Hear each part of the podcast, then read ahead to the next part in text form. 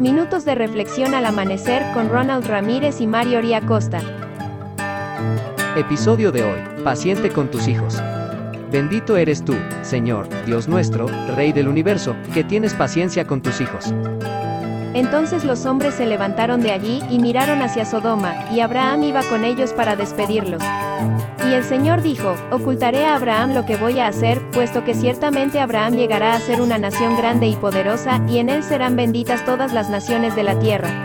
Porque yo lo he escogido para que mande a sus hijos y a su casa después de él que guarden el camino del Señor, haciendo justicia y juicio para que el Señor cumpla en Abraham todo lo que él ha dicho acerca de él. Y el Señor dijo, el clamor de Sodoma y Gomorra ciertamente es grande y su pecado es sumamente grave.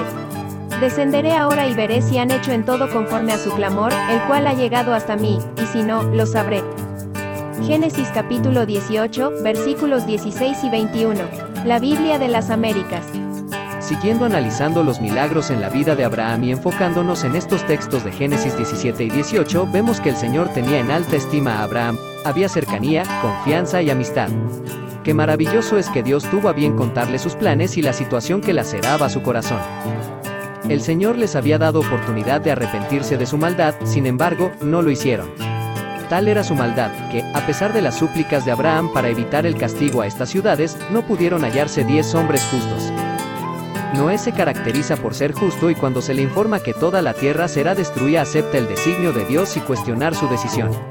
Abraham se caracteriza por la bondad y la misericordia. Al saber que una parte de la población será destruida, se alarma y comienza un proceso de intersección en favor de ellos, a pesar que saber bien la maldad de esos lugares. El milagro del cual Abraham es testigo, es que Dios le anunció la destrucción de Sodoma y Gomorra, sucedió, pero Lot y su hija se salvan milagrosamente. Los mismos ángeles lo sacan del lugar. En nuestra vida podemos ser testigos de milagros al interceder por otros, nuestra amistad y compañerismo que tengamos con el Señor serán claves para conversar con Él abiertamente. Aprendamos en oportunidades a tener la característica de Noé para saber cuándo aceptar y obedecer y cuándo tener la bondad y misericordia de Abraham e interceder. Que el Eterno te bendiga y te preserve, que el Eterno ilumine su rostro hacia ti y te otorgue gracia, que el Eterno eleve su rostro hacia ti y ponga paz en ti.